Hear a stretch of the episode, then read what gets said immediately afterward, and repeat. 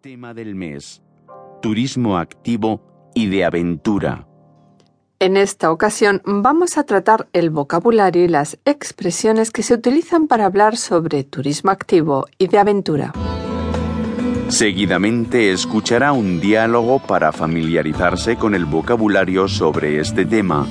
A continuación, haga el ejercicio correspondiente.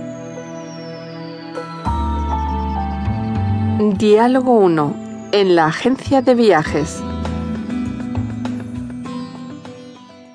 Hola, buenas tardes.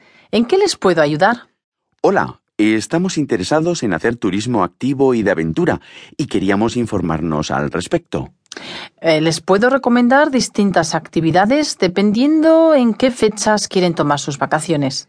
Pues la fecha sería la última semana de marzo y la primera de abril. Bien, en estas fechas ya hay muchas ofertas de turismo activo. ¿Tienen alguna preferencia especial? No, pero nos gusta mucho la naturaleza, aunque estamos abiertos a otras experiencias. Las actividades más solicitadas al aire libre son montañismo o alpinismo, escalada, senderismo, barranquismo y cañones, rutas en quads, windsurf y surf, piragüismo y kayak, paracaidismo, descenso en balsa o rafting, puenting, subir en globo, ciclismo, rutas a caballo, submarinismo, mm, entre muchas otras. Todas ellas se pueden practicar en muchos lugares de la península o también en las Islas Baleares y Canarias. O si prefieren, también pueden disfrutar de unas vacaciones aventureras fuera de España. Tenemos muchas ofertas atractivas para Latinoamérica.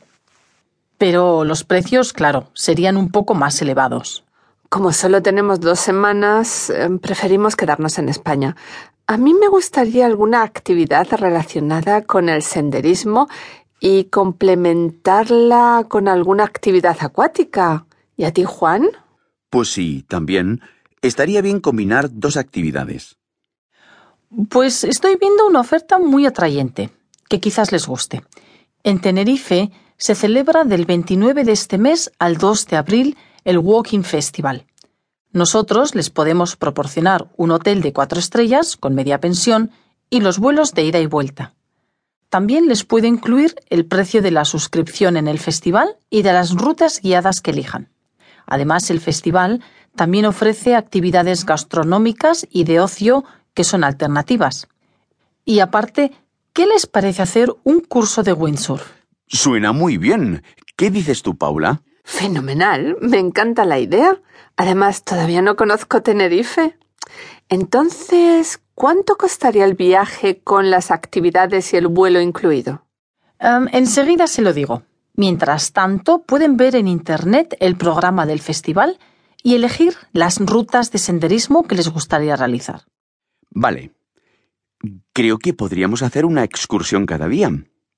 Mira, Paula, ¿qué te parecen estas rutas? creo que ya nos hemos decidido. Son estas. Muy bien, entonces les hago las reservas de todas las excursiones y luego les doy el precio total con hotel incluido. Mmm, parece que van a tener suerte. Todavía hay plazas para el festival y los hoteles no están completos. Ya tengo todo el paquete de vacaciones y el precio más económico que he conseguido para dos personas sería de unos 1.500 euros.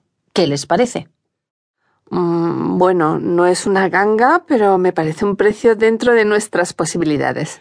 Cariño, entonces, si te parece, hacemos ya la reserva, ¿no? Pues sí, creo que vamos a disfrutar de unas vacaciones muy activas. ¿Podemos pagar con tarjeta de crédito? Sí, claro. Si son tan amables, me dicen sus datos personales y el número de la tarjeta de crédito para hacer las reservas de los vuelos, del hotel, de la inscripción y de las excursiones de senderismo y del curso de windsurf. Cuando lo tenga todo preparado, les mando un correo electrónico y pueden venir a recoger personalmente la documentación del viaje. O también se lo puedo mandar por correo, como deseen. Em, seguramente nos pasaremos por aquí por si tenemos alguna pregunta de última hora. Seguidamente complete las siguientes oraciones con el vocabulario que hemos aprendido.